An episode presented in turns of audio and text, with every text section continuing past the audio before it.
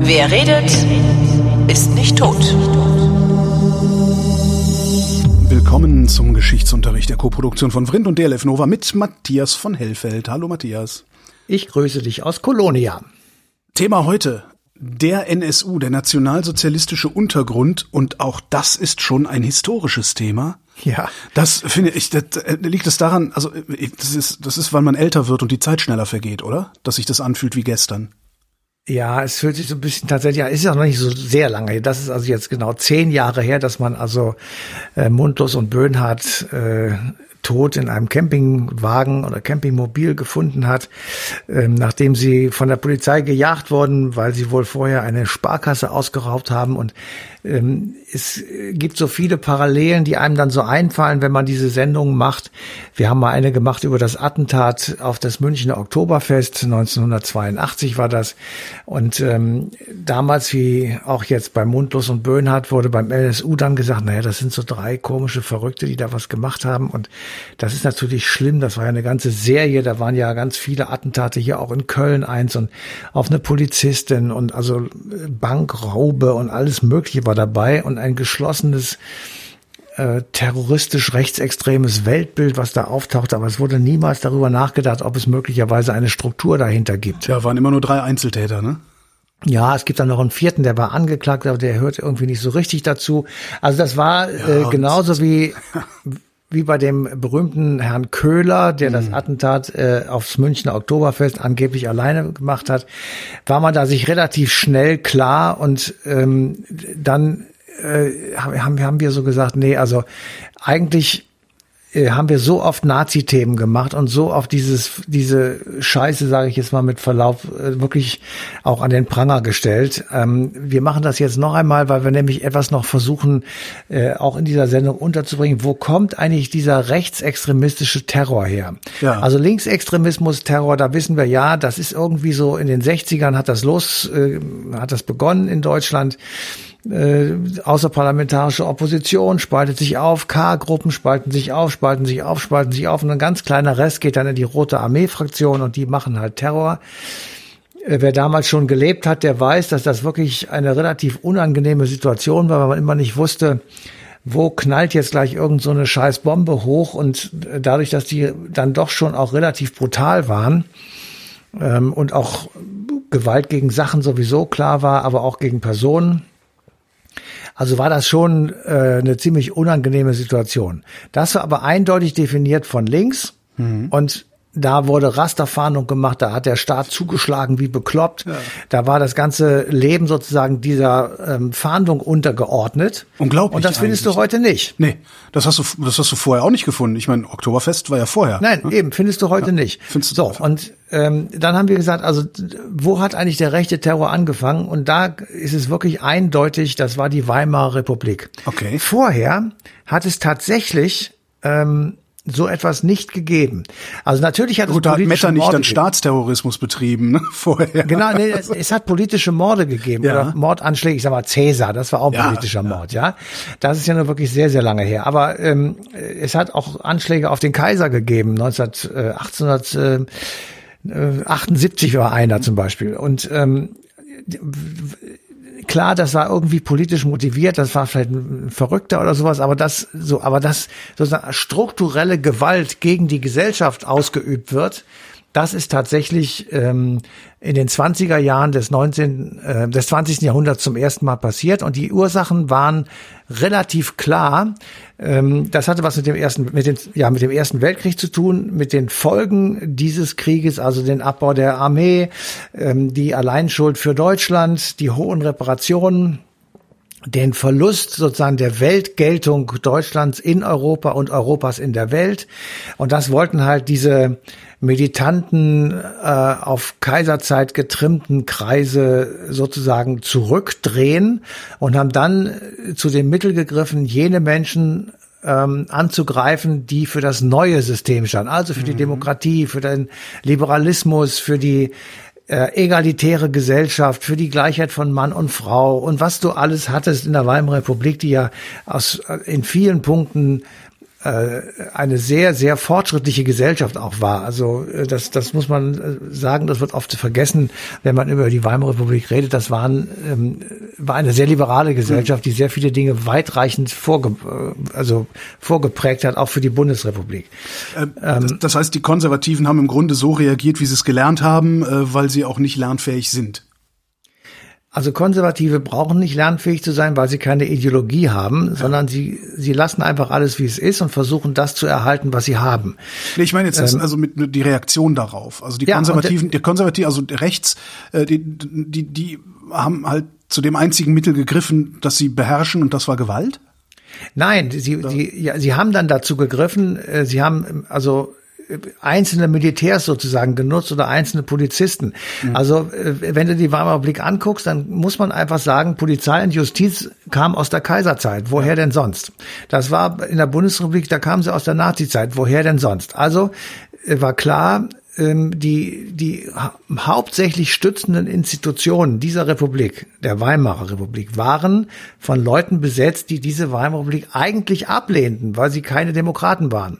Also keine Gelernten, sondern sie waren höchstens Angelernte. Sie waren gezwungene Demokraten oder Leute, die sich in dieses System irgendwie einpreisen mussten, damit sie überlebt haben. Und die waren natürlich anfällig für Parolen von Leuten, von denen du jetzt gerade sprichst, also einflussreiche Konservative, einflussreiche Industrielle, hohe Generäle, die dann gesagt haben, wir haben den Krieg gar nicht verloren, das waren die Juden, wir sind, ähm, wir sind zu Unrecht als Alleinverursacher dieses Krieges jetzt an den Pranger gestellt. Das waren genauso die Franzosen und die Russen und, ähm, und so weiter und so fort. von allem war so ein bisschen richtig und die, das meiste falsch. Ja. Und das ergibt dann Verschwörungstheorien, das gibt äh, Gewaltfantasien, die also äh, diese Situation jetzt einfach mal beenden. Und wenn du das mal so nimmst, also die Vorstellung, mit Gewalt kann ich etwas beenden und zwar forever, dann bist du ganz schnell auch beim Mundlos Böhnhardt und Schäpe, also beim NSU, mhm. weil die gesagt haben, wir, wir setzen jetzt einen, ja, wie soll ich sagen, ein Fanal. Wir setzen ein Fanal gegen diese Gesellschaft, die uns von zu vielen Ausländern, ich sag mal, verwässert wird. Mhm also in deren Genre und in deren mhm. ähm, Sprachgebrauch. Und dadurch, dass ich das ganz brutal mache und dadurch, dass ich einfach sage, jetzt ist Schluss, dadurch sozusagen war in ihrer Vorstellung wahnsinnig, aber egal, ähm, sozusagen etwas getan, was diese Gesellschaft dann doch aufrütteln muss und sozusagen umkehren lassen muss.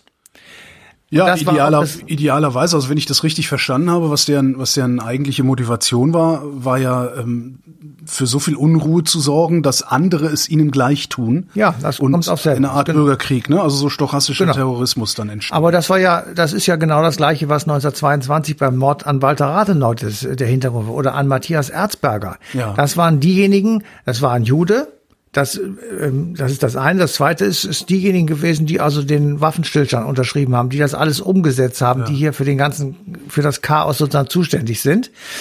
Und dadurch, den, dass man so den Mumm, den Mumm dann tatsächlich diejenigen zu attackieren, die für das ganze Chaos hier verantwortlich sind, den haben unsere heutigen Rechtsextremen ja nicht sondern die erschießen halt lieber irgendeinen armen Dönerbudenbesitzer, statt dass sie, äh, keine Ahnung, ja, versuchen die Kanzlerin anzugreifen. Ja, ja. Was, was ja eigentlich das lohnenswerte Ziel wäre in der. Ja, das ist auch sicher oft versucht worden und auch oft, ja, da bin ich sicher auch oft durchdacht worden.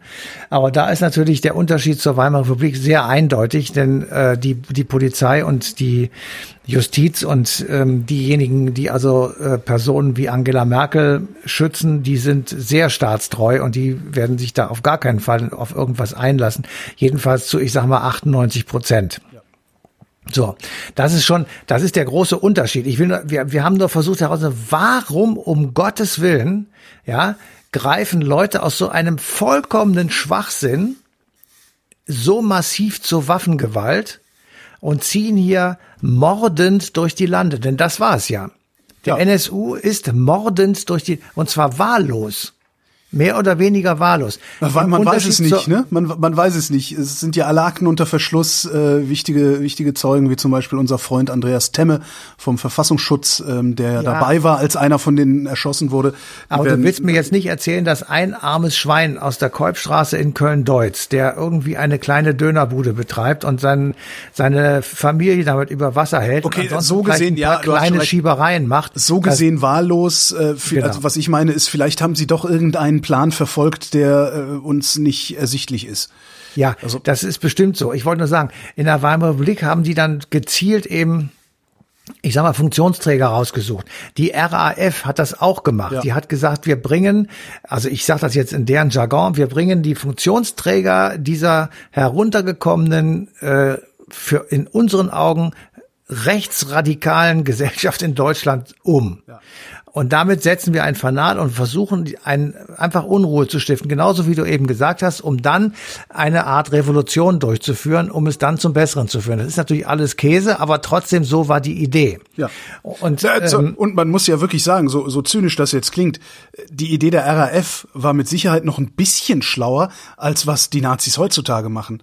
Äh, wahllos irgendwelche Dönerbudenbesitzer zu erschießen, ist mit Sicherheit noch weniger zielführend, als ja. sich an irgendwelche Wirtschaftsbosse oder Politiker Politiker oder Staatsanwälte. Ja, es ist auf jeden Fall. Also äh, das wird ja immer wahnsinniger hier. Das ist in der Tat wahr. Es wird immer wahnsinniger und da können wir auch über die Gründe kann man ja auch lange äh, hm. rumdiskutieren. Aber ich will nur einmal sagen, ähm, die, also mich hat ja sehr erstaunt, dass selbst mein Freund Seehofer Horst, ja, mhm. äh, den ich ansonsten, dir, ja? Mhm. ja? den ich ansonsten nicht so als Inbegriff äh, des, äh, nein, ich sag jetzt nichts, sonst nee, sag nichts, sonst genau, sonst gibt's noch eine Anzeige, genau. Also selbst Seehofer Horst sagt, dass die Bedrohung heute von rechts kommt und nicht von links. Muss man sich mal vorstellen, dass selbst der das, das muss man sich mal vorstellen, hat, was ja. das für ein Paradigmenwechsel ist und äh, wenn du im Netz eingibst rechtsextreme Terrortaten oder irgendwie sowas, mhm. dann findest du, es hört überhaupt nicht mehr auf.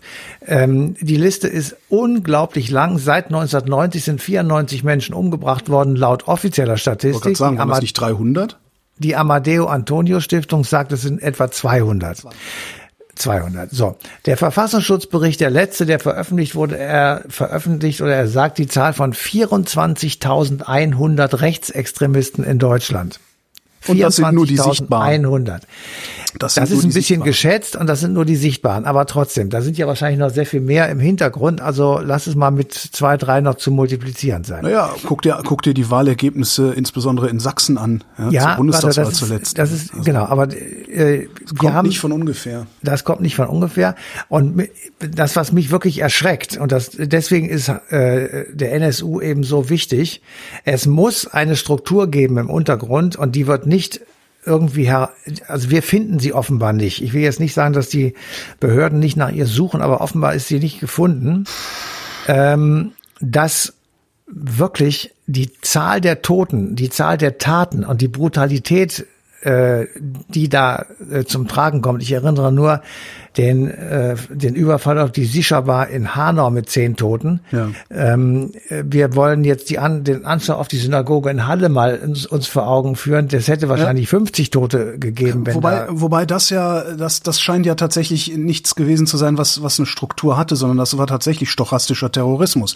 Also Nein, Menschen, die, ich nicht. du glaubst, dass da auch noch äh, Nein, größere Organisationsstrukturen dranhängen, also als vielleicht eine illegale Waffe besorgt zu haben?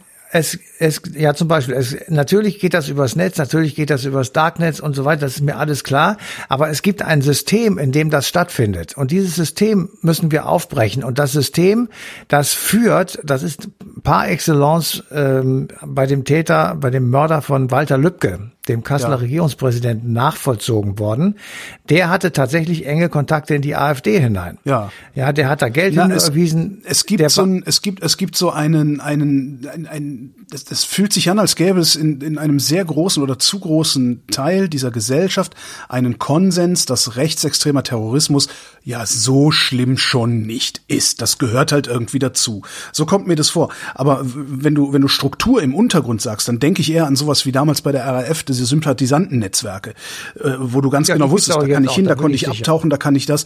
Und ich glaube nicht, dass der Typ, der Lübcke erschossen hat, äh, auf sowas zurück hat greifen können, auf so ein Netzwerk. Das Also das, ich kann da jetzt, wir, wir können jetzt sagen, hey, hey, das mache ich aber doch. Ähm, ich kann es natürlich nicht beweisen.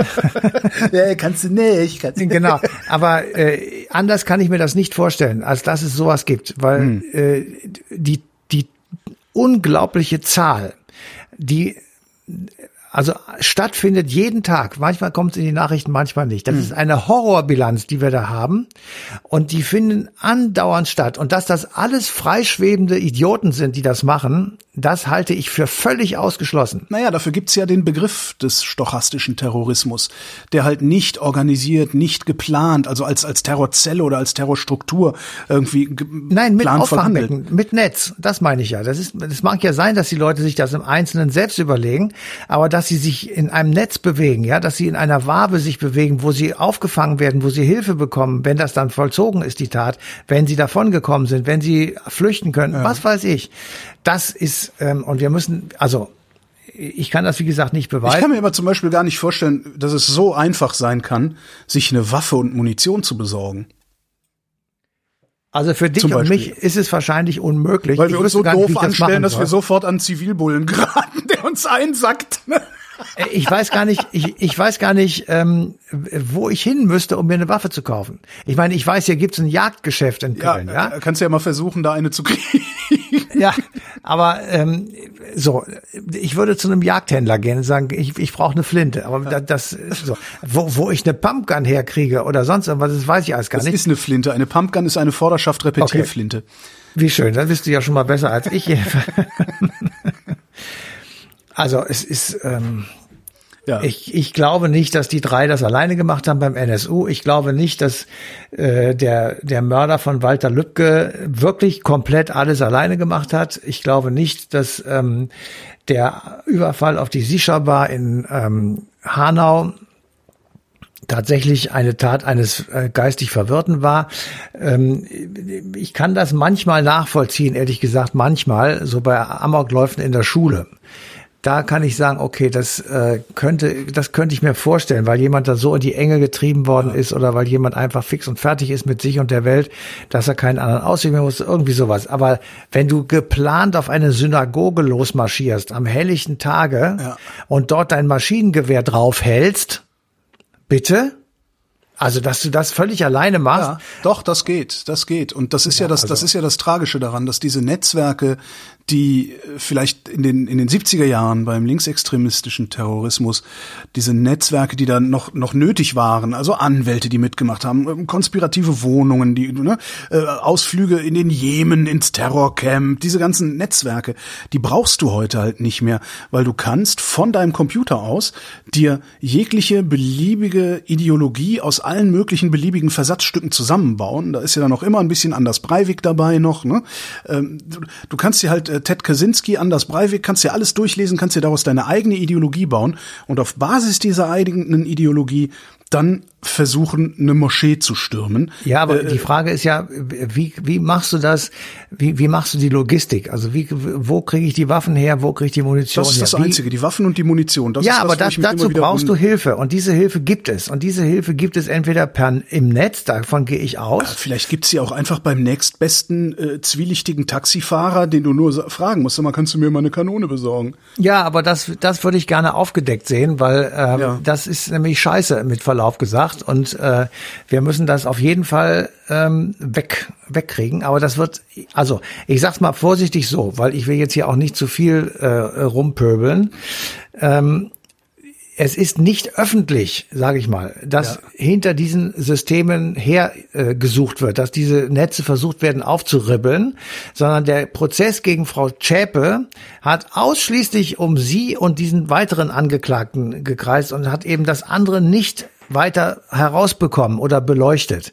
So, und da, da wird man vielleicht sagen können, das kriegen wir nicht raus, weil. Das kann man ja diskutieren. Das, Aber das äh, haben Sie ist, ja nicht diskutiert. Eben, das tun Sie nicht. Und deswegen sage gesagt, nein, nein, ich das als war nicht. These, Ja, ja, ja, äh, das ist keine Einzeltat gewesen für mich. Das geht so nicht. Ja. Aber bisher Aber ist die, die Frage ist halt auch, und das, das ist, glaube ich, auch so ein bisschen das Problem, und ich könnte mir auch vorstellen, dass das die Angst äh, auch bei denjenigen Strafverfolgungsbehörden ist, die eigentlich gerne da reinstechen würden, dass du Gefahr läufst, in ein viel größeres Wespennest zu stechen, Ja. als dir lieb ist. Wenn du dir zum Beispiel anguckst, was alleine äh, da auf der Polizeistation in Dessau-Rosslau alles vorgefallen ist. Ne? Das ist, wo Uriallo äh, äh, sich angeblich gefesselt selbst angezündet Ja, ja. hat mit einem Feuerzeug, das er nie besessen hat und so. Äh, Das ist ja nicht der einzige Fall, der da passiert ist. Und rund um diese, rund um dieses Polizeirevier oder was das ist, äh, sind, sind ganz komische Sachen passiert, wo Ja, du halt eigentlich auch sagen müsstest, das, das geht auch, das ist, sind auch keine Zufälle. Das, da, da gibt's, da hat jemand einen Schlüssel für die Hintertür, Das sind. Strukturen So. in der Polizei, Genau. das sind Strukturen bei der Bundeswehr, das sind Strukturen beim im Verfassung, das sind, das sind, die sind du- halt überall. Nur Ja, wenn du da aber einmal richtig reinstichst, kann es halt Ja. passieren, dass du hier ein richtig großes Problem hast. Dass Ja, das haben wir auch. Das, ja, das, das haben wir wir. ja wir haben ein richtig großes Problem. So ist das. Genau so ist das. Und wir haben zum Beispiel jetzt seit zwei Tagen oder drei Tagen kursieren im Netz diese Filmschnipsel, wo Leute, die in, ich glaube, Bulgarien oder Rumänien, weiß ich jetzt gar Die nicht, zurückgeprügelt nee, in Serbien, werden, in Serbien, äh, ja. äh, über die Grenze kommen, die werden von irgendwelchen Radikalinskis verprügelt. Ja, du siehst das. Die mit Schlagstöcken hauen die auf diese armen Kerle ein, mutmaßlich mit äh, dicken, offizielle also- Polizisten in äh, Uniformen ohne Abzeichen. So ist das. Das hat der Herr Putin uns ja vorgemacht, wie man das tut. Und äh, das machen wir jetzt auch. Also wir haben dieses Problem, vor dem du, vor dem du so Sorge hast, das haben wir bereits. Deswegen sage ich ja, äh, ja, aber bei dir und mir, ja, bei uns weißen alten Männern, kommt dieses Problem nicht an. Ja, weil wir, wir sind ja, wir sind halt weiß genug. Ja, uns erschießt irgendwie, uns erschießt kein rechtsextremer äh, Bundeswehrangehöriger, der irgendwo Waffen und Munition gehortet hat. Wir müssen vor dem keine Angst haben.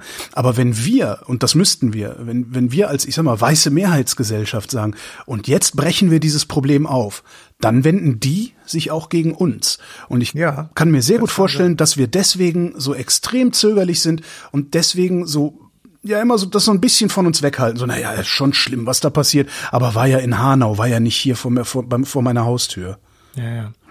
Äh, das will ich gar nicht in Abrede stellen. Ich habe ja einfach nur die These aufgestellt, dass wir einfach staatlicherseits nicht danach suchen. Ja. Jedenfalls nicht öffentlich. Das Ja. ist schon, das, diese Einschränkung muss man schon machen, weil ich ja auch Seehofer Horst jetzt nicht total in die Ecke stellen möchte, ähm, sondern ich, ich finde schon, dass er sich auch ein bisschen geändert hat, ehrlich gesagt. Ähm, Meinst du, der wird altersmilde jetzt?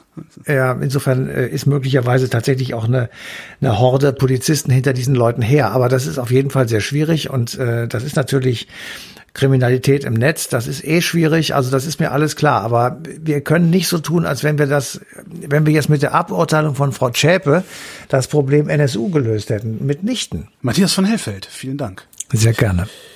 Vielen Dank für die Aufmerksamkeit und ähm, hier ist der Verweis auf die passende Ausgabe Eine Stunde History. Die läuft nämlich am 1. November 2021 auf DLF Nova.